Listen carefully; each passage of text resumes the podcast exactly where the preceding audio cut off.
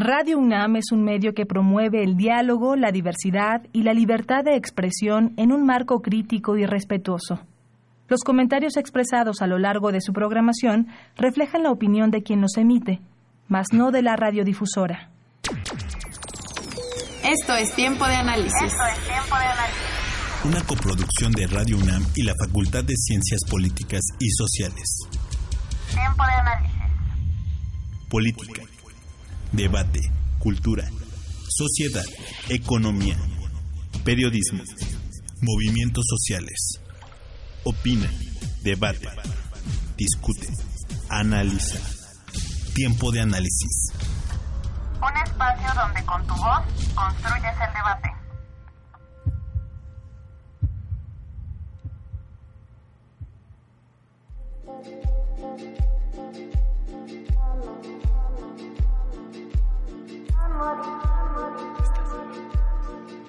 A lo largo de la historia de la humanidad, ha existido un movimiento que siempre ha provocado diversas opiniones sobre sus efectos y las políticas que se deben tomar al respecto.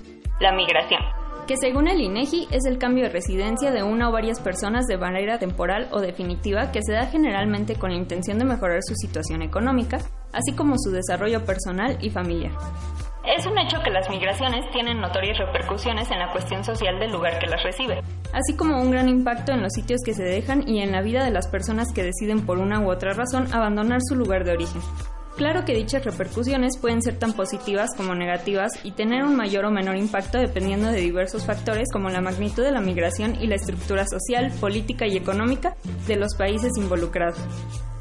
En países con una economía inestable o débil, las migraciones dan pie a una reducción de la presión de la fuerza laboral, pues disminuyen las tasas de desempleo e incluso el salario promedio puede demostrar un aumento. Aunque por otra parte, también significa una pérdida de la mano de obra y la capacidad de producir bienes y servicios. También, el envío de remesas de los emigrantes a sus familias ayuda a aumentar los recursos de estas, por lo que hay un mayor flujo de dinero. De igual forma, existen muchos efectos culturales en los países receptores como la adopción de diversas costumbres e incluso algunos patrones de consumo tanto de los habitantes como de las personas que llegan a adaptar su estilo de vida. El tema de migración es muy amplio y se pueden decir muchas cosas al respecto. Desde siempre ha sido objeto de estudio para diversas ciencias como la política, economía, sociología y comunicación, donde todas en conjunto deben tener como prioridad buscar soluciones que permitan que ninguno de los implicados en este fenómeno deje de tener la calidad de vida y los derechos y obligaciones sociales que les corresponden como seres humanos. Al final, el ideal sería que se migrara por voluntad propia de conocer otro entorno cultural y no por necesidad. Yo soy Melissa Paniagua para Tiempo de Análisis.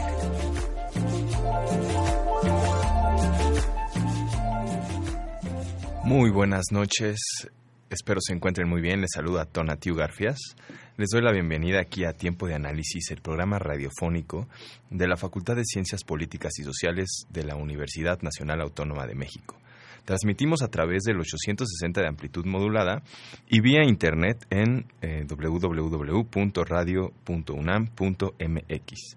Los teléfonos en cabina son el 55 36 89 89, Lada sin costo 01800 505 26 88.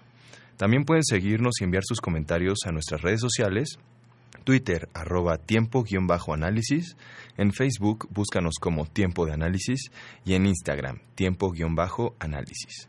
Esta noche hablaremos sobre, pues bueno, las migraciones el, fenómeno que ha, diría no el fenómeno, eh, la práctica ancestral incluso que ha eh, impactado de muchas maneras a nuestra humanidad. La gran mayoría de las veces no asumimos que somos producto de un proceso ancestral de migración.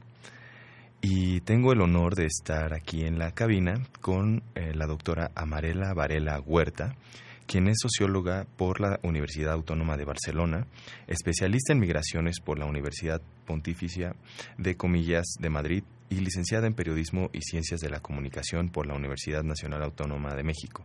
Desde 2008 trabaja como profesora investigadora en la Academia de Comunicación y Cultura de la Universidad Autónoma de la Ciudad de México. Bienvenida, Marela. Hola, Tonati, muchas gracias. ¿Cómo estás? Bien, gracias. Qué bueno, me da mucho gusto. Y por supuesto también tenemos en la línea a Aileen Trua, periodista mexicana especializada en migración y política, Vive en Los Ángeles, sus textos se han publicado en medios de México, Estados Unidos y España.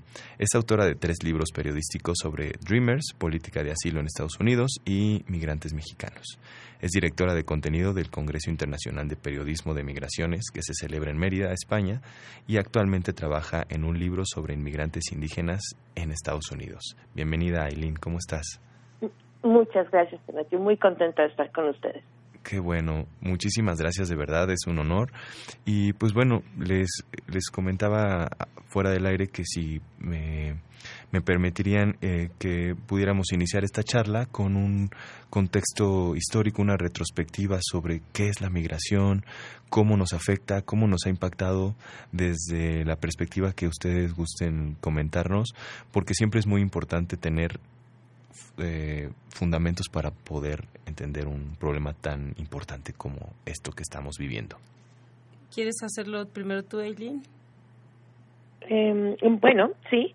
Eh, em, yo creo que, que para todos es eh, sabido, esto es algo que, que, se repite constantemente, que la migración es un fenómeno que acompaña a la humanidad desde largo tiempo, etcétera. Decimos esto un poco repitiéndolo sin pensar ya mucho en ello.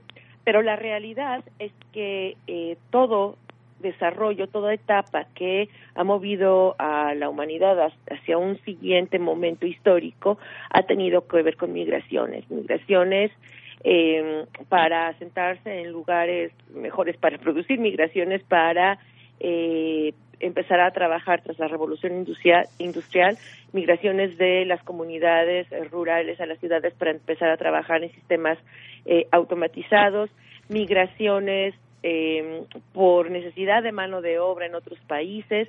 Es decir, hay un, un fenómeno migratorio que no necesariamente tiene que ver solo con la curiosidad del hombre por ver qué hay en otro lugar, que para mí es eh, el motivo legítimo para que cualquier persona desee emigrar, sino que eh, la migración ha estado vinculada con fenómenos económicos, con supervivencia y en ocasiones pues también eh, para, para escapar de, de crisis humanitarias, de crisis climáticas, ¿no? Como un modo de supervivencia hago esta, esta separación, digamos, de motivos, porque creo que uno de los primeros errores que solemos tener cuando hablamos de migración, sobre todo vinculada a política, es que la migración obedece exclusivamente a razones económicas y que el que se va de su país a otro lado se va porque eh, quiere ganar más dinero.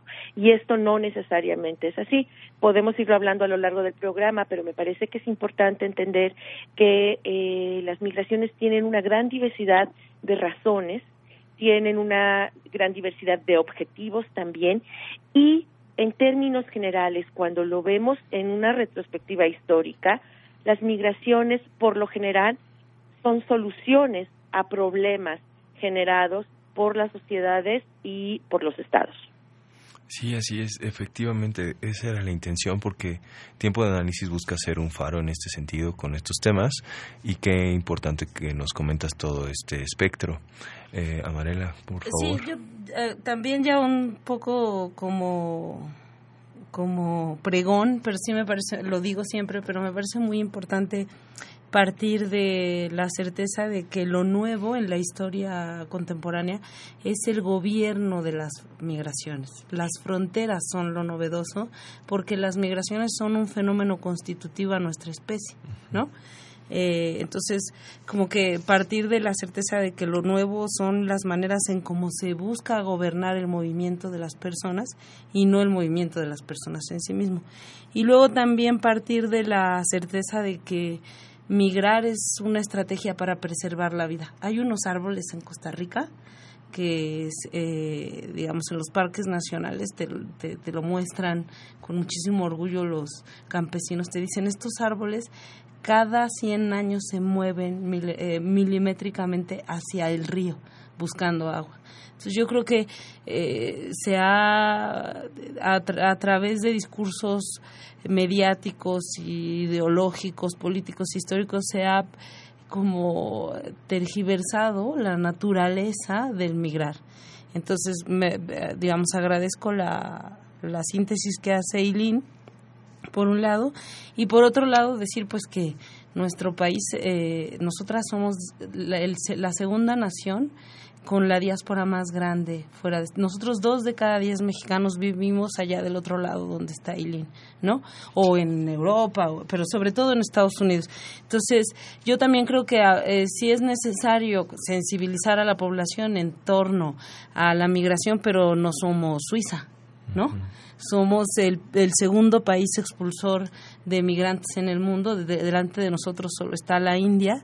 Y todas y todos en, nuestras casas, en nuestras familias, tenemos a alguien viviendo del otro lado del muro o todas y todos aquí en Chilangolandia, ¿verdad? En la Ciudad de México, venimos de la migración. Yo siempre que empiezo una charla sobre migración pido que levante la mano quién es digamos, un, ancestralmente del lugar donde está la silla que estamos sentados, y, eh, porque preguntar quién viene de familia migrante siempre es como que toda la sala levanta su mano. Entonces, pues sí, partir de que México es un país, México es un país muy complejo porque es un país tapón, ahora, que es lo que vamos a terminar hablando, ¿verdad? Porque vamos a hablar de las de la actual coyuntura migratoria, pero México es un país expulsor de mano de obra expulsor, de desplazamiento forzado, ¿no? Ahora, la semana pasada se presentó un informe de la Comisión Mexicana de Defensa y Promoción de los Derechos Humanos documentando el desplazamiento forzado interno y hacia el exterior que se está dando producto de, del, de, digamos, de las, de, la, del ataque frontal a los cárteles de narcotráfico, eh, que yo llamo la guerra contra todos nosotros, ¿verdad? Pero también México es un país eh, de tránsito por donde hasta el año pasado circulaban más o menos medio millón de personas. Ahora, la verdad es que sin ningún fundamento sociodemográfico dicen que llevamos en estos meses, en estos cinco meses, eh, la misma cantidad que todo el año de otras tendencias, pero yo creo que en promedio circula medio millón de personas por México intentando llegar a Estados Unidos. Y también somos un país de recepción. Hemos sido un país eh, refugio, un país santuario para el, el, éxodo republicano, que se están cumpliendo 80 años. También fuimos un país refugio para las, los exiliados de las dictaduras del Cono Sur, a los que no los trataron tan bien, porque las, yo creo que está muy reificada esta historia de México como un país santuario.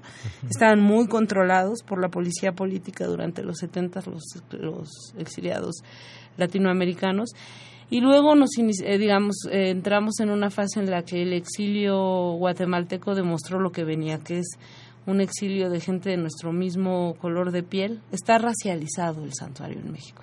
Entonces, el exilio guatemalteco de los ochentas, producto de la guerra, ya no fue tan recibido tan pomposamente porque no mejoraba la raza. ¿No? Eh, pero bueno, somos país de refugio de poblaciones en situación de guerra, ¿no? Hasta lo que somos ahora, que somos un país tapón.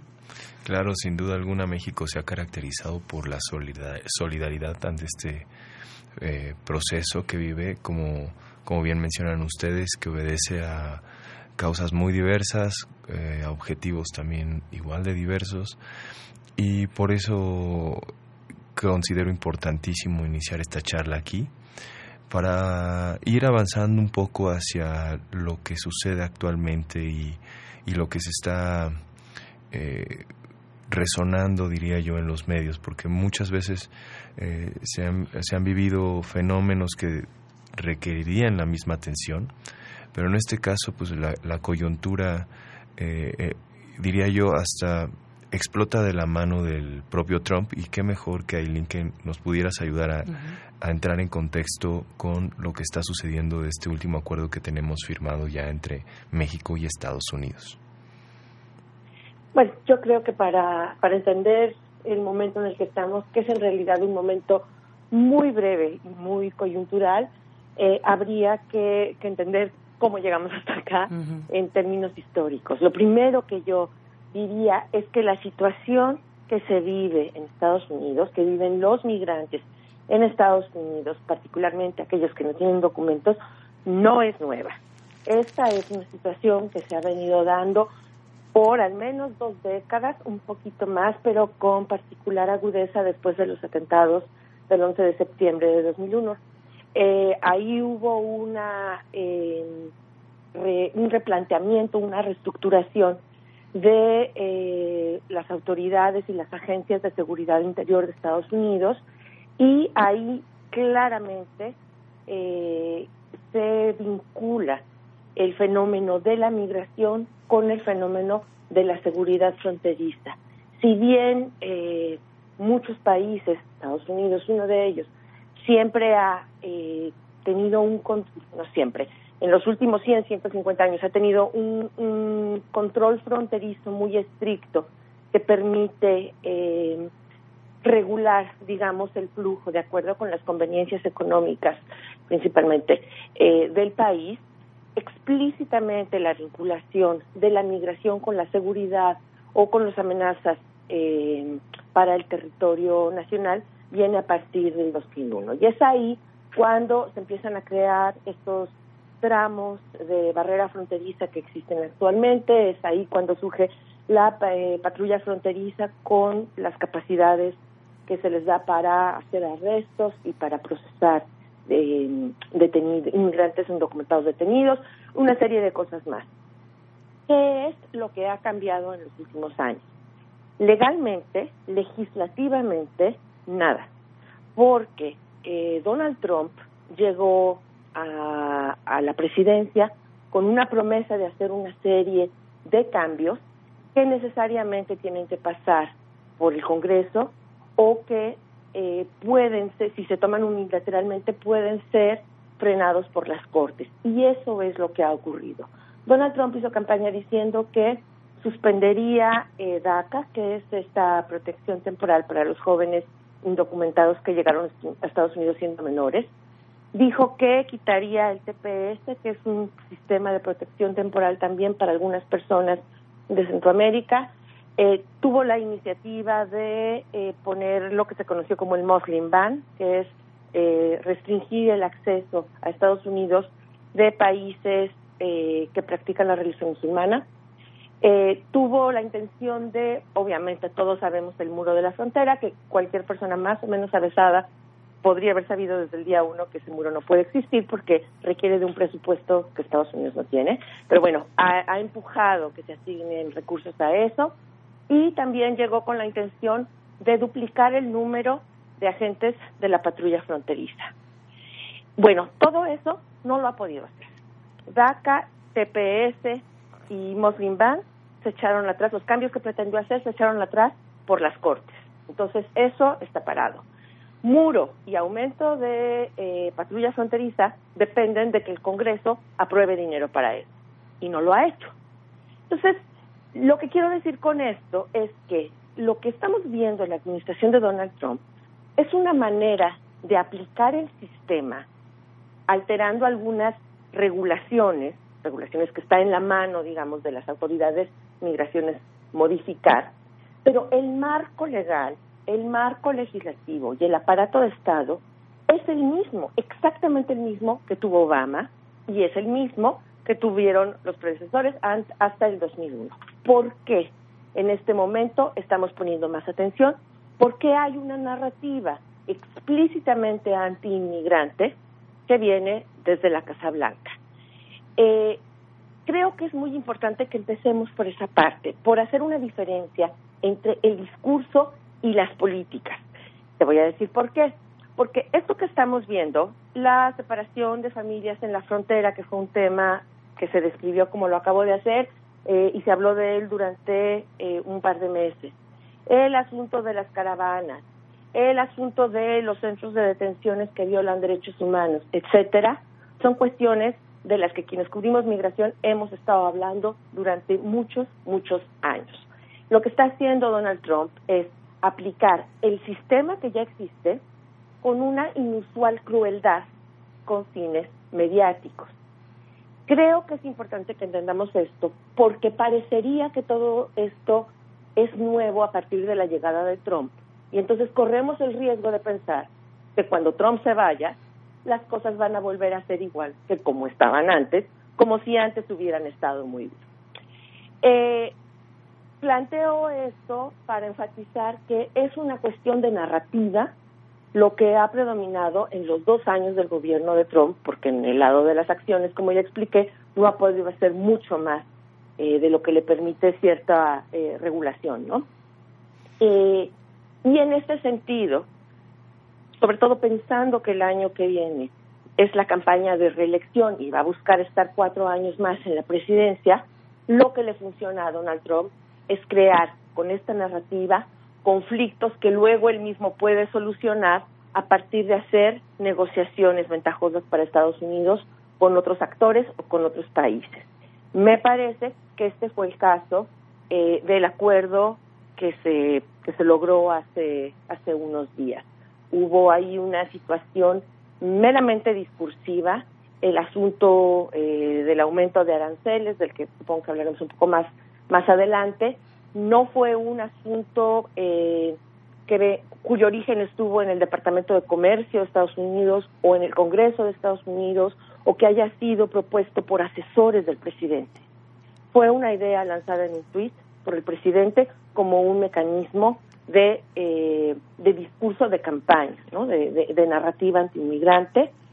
Y eh, bueno, me parece que así es como llegamos a este momento, ¿no? Eh, girando en torno a, a un discurso y no a políticas específicas con aplicación inminente.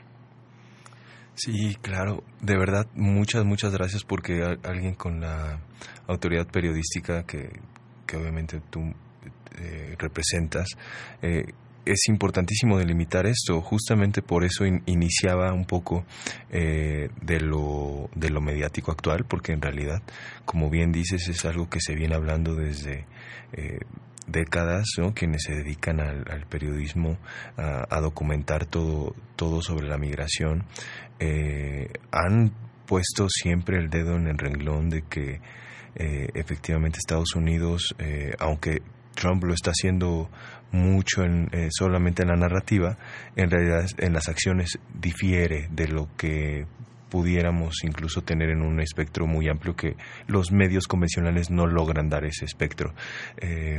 Por favor, Amarela, ¿qué te, A mí me parece bien, lúcida la, digamos, los argumentos que pone Eileen eh, sobre la mesa, porque creo que es muy paradójico que eh, el, un gobierno de ultraderecha en Estados Unidos tenga un contrapeso legislativo, un contrapeso judicial y un, eh, digamos, que se expresa tanto en las cortes como en las prácticas eh, de encarcelamiento, encierro y demás, pero que también tenga un contrapeso en términos de una masa crítica que se manifiesta eh, a través de acciones de desobediencia civil, a través de un periodismo de calidad, a través, digamos, de, como que, que, interpela con contranarrativas a la narrativa del terror y la crueldad extrema con la que Donald Trump está intentando gobernar las migraciones. Es importantísimo eh, eso, ¿eh? Has dado en el clavo. Eh, eh, pero me parece muy interesante, Eileen, porque mira, de este lado, históricamente, yo le decía a mis pequeños cuando fuimos a votar con mi familia el año pasado, que era muy importante la noche cuando anunciaron los resultados, porque se acababa de conseguir el sufragio efectivo que era una demanda este pues que mi abuela por la que mi abuela había peleado no y entonces fíjate qué paradójico, porque en México eh, hay una mayoría en las cámaras, ¿no? Del partido de centro izquierda.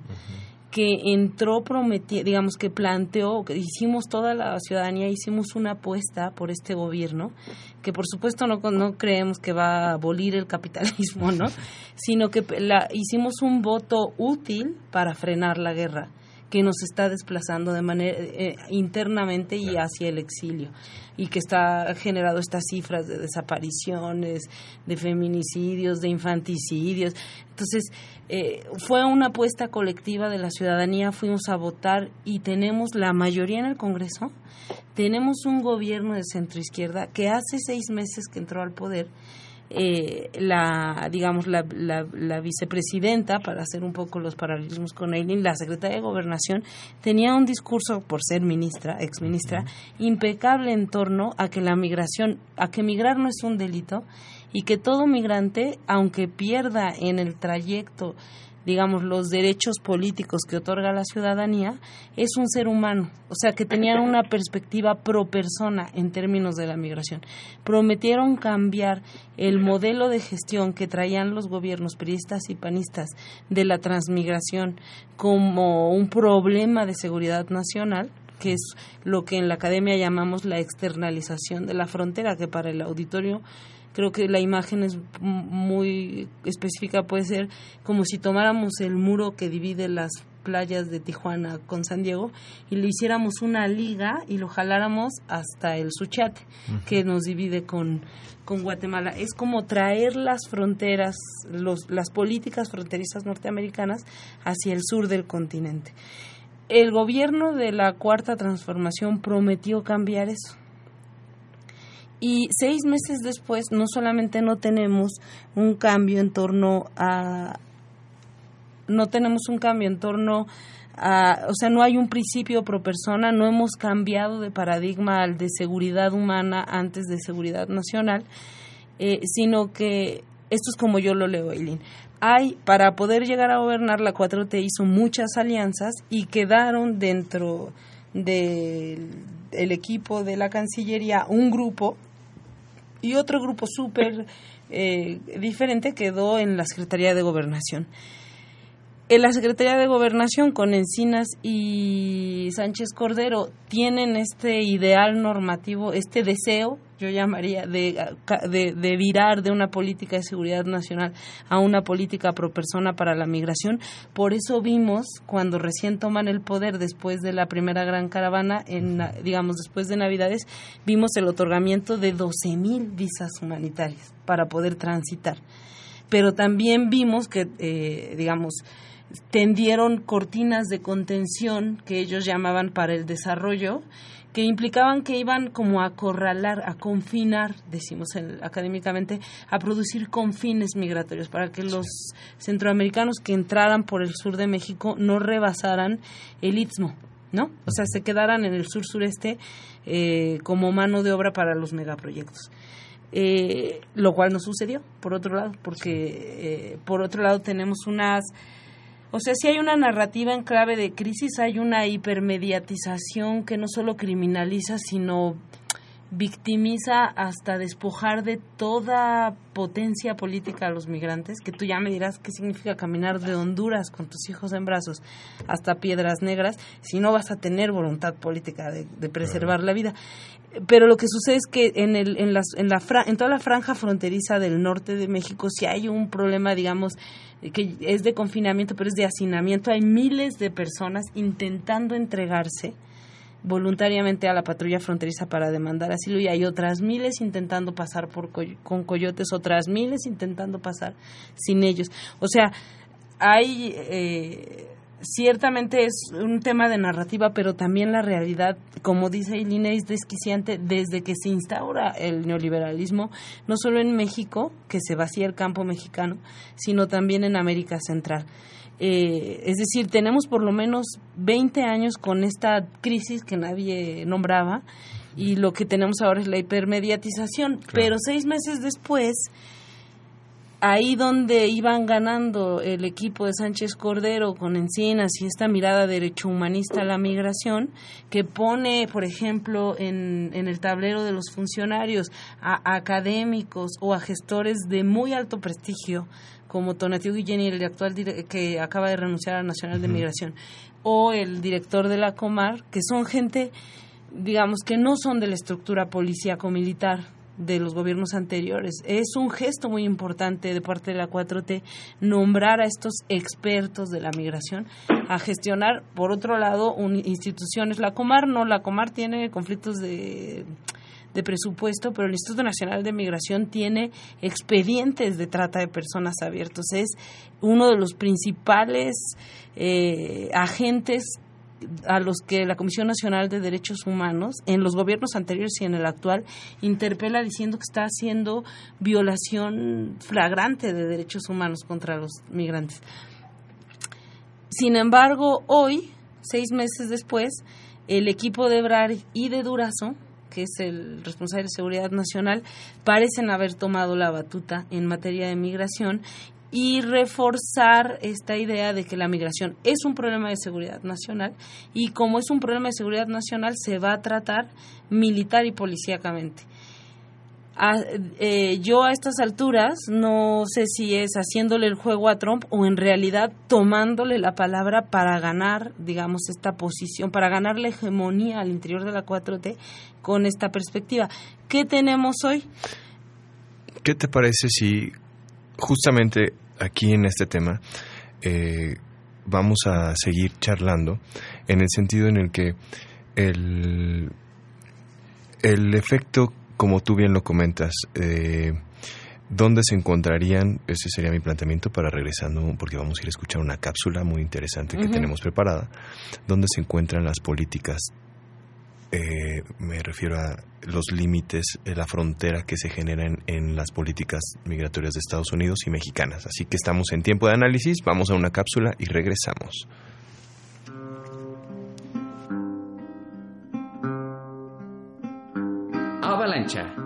La jaula de oro. Largometraje escrito y dirigido por el español Diego Quemada 10. Muestra un panorama de migración de forma cruda y contundente. En el film, conocemos a tres jóvenes que buscan mejores condiciones de vida, persiguiendo el llamado sueño americano, evocando a un fenómeno presente en nuestros días. Sin embargo, a diferencia de lo que se puede saber en los medios, la forma en cómo los personajes van compenetrándose mientras avanzan hace que sus experiencias del día a día adquieran mayor valor sentimental, hasta los eventos finales cuya crudeza hace pensar en la necesidad de los migrantes por querer una vida mejor, teniendo que soportar tratos inhumanos. Al final, la situación no parece mejor, al estar presente un sentimiento de pérdida y nostalgia, así como la xenofobia que caracteriza a Estados Unidos. Y no tienen reparo en cazar a personas como si de animales se tratasen. O darles poco dinero y trabajos mediocres. En relación al título, El hombre enjaulado de Royo May propone una visión de la psique de las personas criticando el concepto de libertad, implicando que una persona no es libre como se cree. Simplemente elige la jaula donde quiere estar. Explicándolo con el relato del rey loco y el súbdito enjaulado, donde éste exige a su majestad que lo libere de la jaula, aunque todas sus necesidades van a ser cubiertas. Al poco tiempo, el hombre acepta la jaula, porque, como se ha dicho, sus necesidades le fueron resueltas, haciendo que se olvide hasta de su familia o sus tierras. El viaje final en la cinta muestra ese sueño americano como una jaula, pero una que todos quieren. Una de oro. Donde la nieve funge como esa necesidad cubierta en la jaula. A su vez representa las condiciones que muchos indocumentados tienen que sufrir hoy en día para tener una vida decente.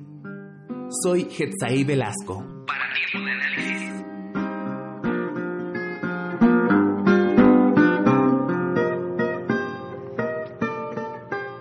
Y estamos de vuelta aquí en Tiempo de Análisis, programa radiofónico de la Facultad de Ciencias Políticas y Sociales de la Universidad Nacional Autónoma de México. Estamos transmitiendo a través del 860 de amplitud modulada y vía internet en radio.unam.mx.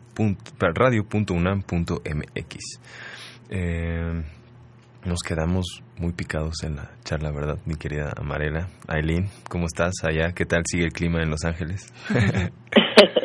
Aquí estamos. Muy, muy entrados en la charla porque les preguntaba yo, entonces, ¿dónde eh, se encuentran las políticas de Estados Unidos y las mexicanas en esta discrepancia casi parecería, y digo, lo dejaste en, en la mesa, ¿no? parecería que México, viniendo de siempre una actitud muy solidaria, e, efectivamente muy distinta antes de la 4T, en estos gestos, cuando inicia la 4T con la Secretaría de Gobernación y con el subsecretario Encinas, eh, parecería muy evidente que son visiones opuestas, ¿no? Eh, la política migratoria de Estados Unidos siempre ha sido muy punitiva, siempre se ha caracterizado por eso, se profundizó, como bien ya nos decía Aileen, a partir de los ataques del, del 11 de septiembre. Y, y entonces este viraje que obliga a Estados Unidos a hacer a México para que reoriente su, su política y que, eh, digamos, no tan punitiva, pero mi pregunta sería, ¿eso es, eh, aunque seguramente Trump no se refería a eso, pero entonces México está pagando por el muro, aunque el muro no sea de piedras, ¿estas políticas representarían algo así? Pero yo, yo, yo te propongo, porque ahora es un tema de moda en los más media, este, discutir, discutir el, este, el, digamos, el acuerdo de lo que llamamos 45, 90 días para reducir eh, las transmigraciones. Y si no, Trump nos va a volver a amenazar y si no, o sea, que, que, regresemos a lo que está diciendo Eileen porque es un argumento que no está circulando mucho en los más media en castellano, ¿no? Eh, que es esta idea de que no es Estados Unidos, no son las cortes, no son las cámaras de representantes, como si quieren que sea la Cámara de Senadores las que apruebe un acuerdo de tercer país seguro para, digamos, eso es una figura que inventó la Organización Internacional de las Migraciones para referirse a países por los que los refugiados transitan en su ruta hacia los lugares que intentan donde intentan residir y es un tipo de acuerdo violatorio del derecho de asilo internacional que se engordó cuando la Segunda Guerra Mundial porque Europa tuvo que emigrar para salvarse los europeos y que se está hiperadelgazando hasta estar en una condición raquítica actualmente a nivel global. El acuerdo de tercer país seguro es un ataque frontal al derecho de, asilo, que es, digamos, una, una de las patas del derecho humanismo internacional, y significa que todos los eh, solicitantes de refugio que se hayan entregado, por ejemplo, en la frontera con México, serán devueltos a México para esperar que eh, suceda su proceso de petición de asilo, ¿no? Eso viola una serie de acuerdos y quieren hacer, la 4T quiere hacerlo pasar por la Cámara de Senadores. Lo que nos está diciendo Eileen es que Trump no, no ha ni intentado pasar los acuerdos, que se está basando en tuitazos, ¿no? Y lo que me parece muy delicado es que eh, la clase política, la, los opinadores en México, los expertos en materia de relaciones internacionales y de migración, no veamos ese matiz, ¿no? Y pensemos que efectivamente es el gobierno de Estados Unidos, que es una complejidad, apretando para el tema de los aranceles, pero eso no lo ha conseguido Trump, ¿no? Este, ¿En qué momento estamos para pasarle la palabra a Eileen? Estamos en un momento en el que se van a desplegar, hoy se están desplegando 6.000 elementos de la Guardia Nacional, que es de por sí ya, digamos, una violación a las propuestas que nos hicieron. La 4T prometió que iba a devolver a los, al ejército a los cuarteles. Así es. ¿No? Bueno, pues este se está abriendo cuarteles en el sur de México y hoy, por ejemplo, ya se desplegó en todas las estaciones de autobús y en las estaciones aéreas del país un sistema de vigilancia para exigir eh, acreditar la estancia legal a quien quiera viajar, ¿no? Todos esos acuerdos no se los dicta Trump, entonces, ¿en qué momento estamos? Estamos en un momento de hacer de México una, lo que llaman los migrantes frontera vertical. lo que está haciendo la 4T es profundizar la frontera vertical que él heredó Peña Nieto. Y lo está haciendo además a base de golpeteos mediáticos, ¿no? Eso es como yo lo veo, Elia. Sí. ¿Tú cómo lo ves? Sí, eh, eh, sí, no, completamente de acuerdo, ¿no? Este, voy incluso más lejos. Yo creo que la, la puesta en acción de esta frontera vertical viene eh, desde Calderón, porque fue con la instauración del Plan Mérida que empieza este, este control fronterizo. Eh, tenemos que recordar que el Plan Mérida fue un acuerdo entre el gobierno mexicano y el de Estados Unidos cuando empezó la mal llamada guerra contra el narco, eh, mediante el cual Estados Unidos otorgaría a México recursos económicos, eh, equipo y entrenamiento para, entre comillas, combatir a los carteles y combatir la delincuencia organizada. Y sin embargo, 15 años después, lo que estamos viendo es que eh, la mayor parte de los recursos de este plan Mérida etiquetados para el combate al crimen fueron han sido implementados para el control fronterizo, ¿no? Para el, para el control eh, de los flujos migratorios, no necesariamente de quienes eh, manejan esos flujos migratorios, de quienes trafican, de quienes combinan las rutas de los migrantes con las rutas de eh, los estupefacientes, etcétera. así que bueno, este concepto de la frontera vertical viene desde ahí. Luego tenemos que recordar que con el gobierno de Peña Nieto después de eh, la mal llamada oleada de niños migrantes no acompañados que llegaron de Centroamérica a Estados Unidos, eh, se implementó el Plan Frontera Sur, fue Joe Biden a México a hacer una amable visita y mágicamente dos semanas después ya teníamos Plan Frontera Sur igualito, ¿eh? sin haber pasado por el Senado, sin que haya una iniciativa propiamente, se implementó el Plan Frontera Sur y específicamente etiquetado para control migratorio, llegaron nuevamente recursos, llegó equipo y llegó entrenamiento hecho directamente por el Departamento de Seguridad Interior, por la Border Patrol a la frontera sur de México. Entonces, esto no es nuevo. Esta eh, idea de México como sociedad receptora de los migrantes, porque tenemos el exilio español, porque tenemos el exilio eh, sudamericano, bueno, la sociedad ha sido receptora y generosa en muchas ocasiones, pero tenemos muchos, muchos años sin serlo con, eh, con la migración que viene de Centroamérica. Muchos años, sociedad y gobierno. Ahora, eh, quiero apuntar eh, sobre algo, una frase que mencionó Tonatiu, ¿no? Que es esto de que el acuerdo que Estados Unidos obligó a México a aceptar. A ver, aquí nadie le torció el brazo a nadie, ni siquiera con el asunto de los aranceles, porque como bien dice Amarela, eh, la implementación específica de políticas en México no, no fue una demanda hecha por el presidente Trump y me parece que ni siquiera por eh, algunos de sus asesores. Trump lanza un tuit, solamente un tuit.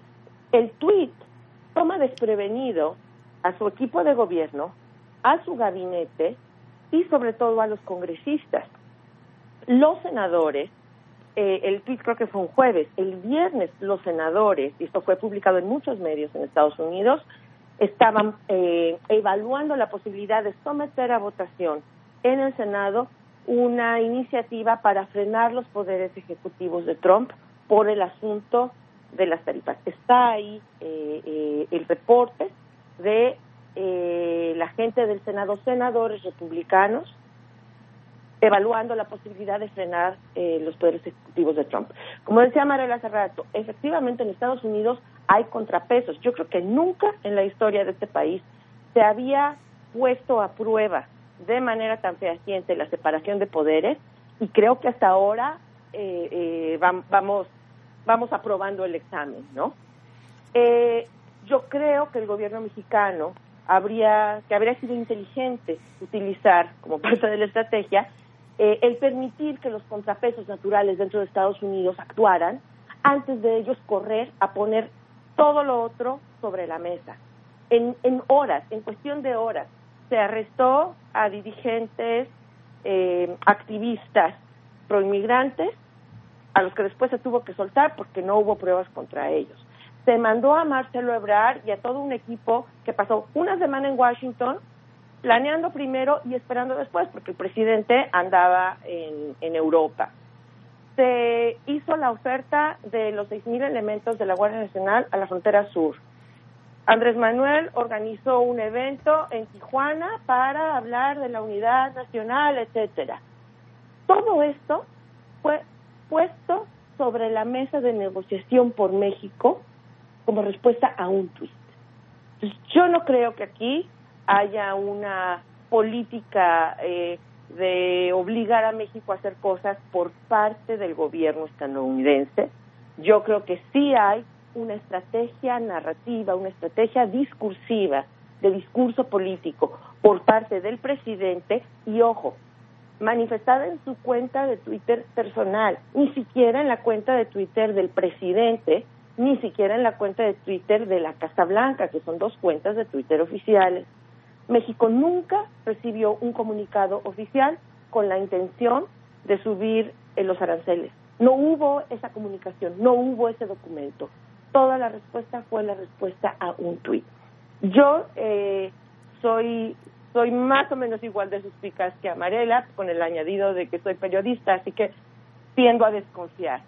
Yo, eh, a mí me parece que todo esto parecería haber estado ya en, en la mesa de quienes están manejando eh, la política exterior, la política internacional, y que el tuit de Donald Trump ofreció la coyuntura perfecta para ponerlo en acción, porque de otra manera no entiendo verdaderamente cómo es que hubo una oficialización del tweet de Donald Trump eh, por parte del gobierno mexicano, ¿no? Con la, con la respuesta oficial y con todo el, el despliegue eh, que hizo para tener contento a Donald Trump. Lo que me parece más grave es que una vez que has hecho eso, ya no hay marcha atrás. Es decir, en vez de permitir que entrara el secretario de Comercio de Estados Unidos en, la ecuación, que entraran asesores, que entraran congresistas republicanos, por supuesto congresistas demócratas, lo que se hizo fue ir directamente a hacer caso a Trump. Y ahora ese es su interlocutor. Un señor que lo que necesita es crear este tipo de acciones y denostar a México como país y a los migrantes centroamericanos si fueran delincuentes para poder ganar una elección. Ese es el punto en el que estamos. Ahora, yo creo que también es, eh, es bien importante lo que dijo Amarela en, en términos de la violación del derecho de asilo. El concepto del tercer país seguro eh, está basado en la, eh, en la instrumentación, en la reglamentación de las normas internacionales de, político, de, de asilo político que dice, la persona que teme por su vida y sale de su país debe solicitar asilo político en el primer país seguro al que arribe. Es decir, si yo salgo de, no sé, de un, de un país, de España, vamos a decir, y quiero llegar a Holanda, pero primero atravieso por Francia y Francia es un país seguro, es ahí donde debo solicitar el asilo político, no seguir viajando países y países, porque el objetivo principal es salvar la vida. Entonces, el objetivo ahora, con esto del tercer país seguro, es pretender que México es este país seguro y que en lugar de que los migrantes centroamericanos lo atraviesen y lleguen a Estados Unidos, pidan el asilo en México. En México, un país que tiene miles de exiliados por la violencia en Estados Unidos. En México, un país en el que los migrantes centroamericanos que cruzan saben que los van a asaltar, que posiblemente los van a secuestrar y que las mujeres que van a cruzar tres meses antes de emprender la travesía empiezan a tomar eh, pastillas anticonceptivas porque hay casi la certeza de que serán abusadas sexualmente. Esa circunstancia es la que existe en México ahora. Y esa circunstancia no hay 4T que la vaya a cambiar ni en uno, ni en dos, ni en tres meses. Se requiere una estrategia de Estado que todavía no nos queda clara. ¿Cómo es posible que si hay un país en el que es sabido que eh, hay una, eh, una costumbre, un patrón de criminalidad contra los migrantes que atraviesan, ¿Y cómo es posible que un país que en sí mismo está produciendo exilio por violencia, Chihuahua se vació, el estado de Chihuahua se vació y la gente ni siquiera hizo el intento de pedir asilo en Estados Unidos, nada más cruzó para salvar la vida. ¿Cómo es posible que ahora se pretenda que este es un país seguro para alojar a gente que viene huyendo de la violencia? Esa parte en particular me parece profundamente cínica por parte del gobierno de México sea quien sea quien lo encabece. Oye, pues primordial toda esta información que nos están presentando, porque nos están vendiendo esa idea, es decir, eh, todos los que no somos especialistas en, en, este tema y que nos gusta, entre comillas, estar informados, estamos comprando la idea de que bueno, no todos también habemos algunos no tan suspicaces como ustedes eh, por, su cercanía con el tema, pero que sí dudamos de que realmente, eh, primero como bien dices, nunca se iban a aplicar, o al menos era requería un proceso mucho mayor en el sentido de, de sus eh, de sus contrapesos democráticos, digamos, en Estados Unidos, y, y que pareciera que o era lo que está haciendo México o eran los aranceles, cuando en realidad no se tenía una esa, esa certeza. Y segundo, como si el equipo que fue enviado allá hubiera sido un equipo heroico porque evitó este, este terrible efecto que hubiera podido suceder en México, lo cual por lo que yo estoy entendiendo en esta charla, no es así, ¿no? Eso es una gran, gran falacia. Y tercero, entonces, a veces pensamos en nuestra pequeña burbuja que México es un país seguro, pero en realidad para esta eh, para este análisis y para este tema tan específico, pues no es un país seguro. Entonces, eh, creo que vamos, vamos ya entendiendo un poquito mejor el tema. Eh, creo que también está, está sobre la mesa el hecho de que se está ofreciendo, ya abonando a, lo que comentas, Aileen, se está ofreciendo desde la comunicación del gobierno, como bien decías al inicio, esta, esta narrativa muy, muy bien planeada o muy eh, aventurada incluso de plantear opciones para los migrantes, como si se quisiera vender esa imagen no solo a los mexicanos, que digamos, bueno, México puede acoger a los migrantes, podemos apoyar, a los propios migrantes se les quiere vender esa idea, no te preocupes si no llegas a Estados Unidos, aquí en México va a haber trabajo, vas a poder estar bien, cuando los mismos mexicanos estamos sufriendo también todo este éxodo, ¿no? Entonces, creo que por ahí, por ahí vamos, ¿no? Estoy entendiendo bien. Eh, si, si si una persona centroamericana decide pedir asilo en México, México, está, es decir, si hay una elección y dice yo aquí quiero quedarme aquí, siento que mi vida está segura, México tiene que iniciar el proceso de asilo político como está establecido internacionalmente. México tiene que trabajar justamente para que haya una estancia segura para estas personas. Lo que, lo que es muy diferente es obligar a estas personas a que el asilo sea pedido en México y no en Estados Unidos. Eso solo se puede hacer cuando México puede garantizar la seguridad y la integridad de estas personas. Y es un hecho que México no lo puede hacer. Yo creo que ahorita, Tonatiu, nadie vive ya en ninguna burbuja. ¿eh? Yo creo que norte, sur, en todo el espectro social, está claro que México no está siendo un país seguro. Ahora, este discurso de no podemos cuidarnos ni siquiera nosotros, ¿cómo vamos a cuidarlos a ellos? A ver, yo creo que esto va eh, mucho más allá de lo que son solamente políticas, ¿no? Es una cuestión de cómo funcionan las sociedades con un principio de solidaridad básica. Es que nadie tendría que estar enfrentando inseguridad en este país, ni mexicanos, ni salvadoreños, ni guatemaltecos, ni nadie. No es una eh, cuestión de protejamos a los mexicanos primero para después proteger a... A ver, no, no es así.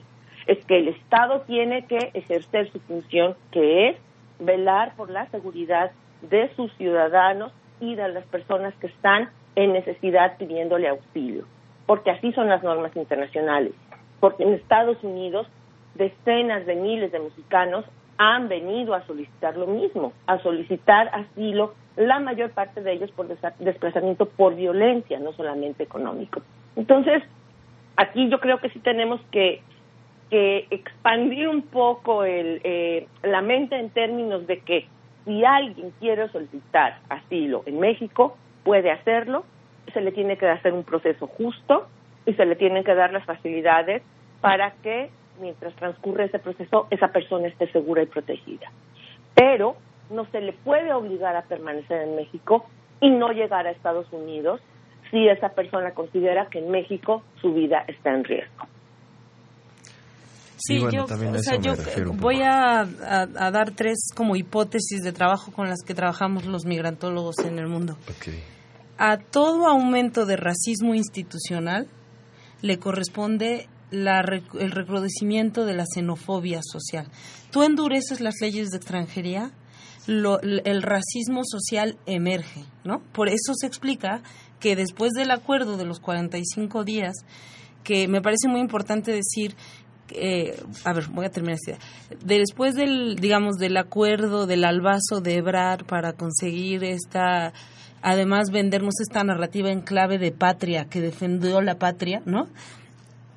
Eh, se suben los índices de xenofobia que miden los más media y la gente empieza a decir en voz alta que los centroamericanos le dan miedo o les parece injusto que se les dé salud, educación y trabajo a ellos cuando nadie lo tiene en México, ¿no?